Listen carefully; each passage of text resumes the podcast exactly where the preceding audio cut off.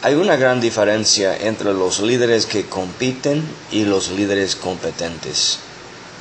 Líderes de alta calidad de excelencia comprenden una cosa acerca del trabajo. Yo no trabajo por competencia, yo trabajo por ser competente en lo que es el llamado y lo que es la dirección en donde voy. Entonces hay dos clases de trabajo que realmente tengo que comprender en el liderazgo.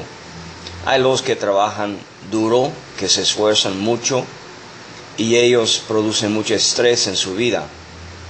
Y hay otros que también trabajan duro y se esfuerzan bastante, pero porque ellos aman lo que se hace, eso se llama una pasión.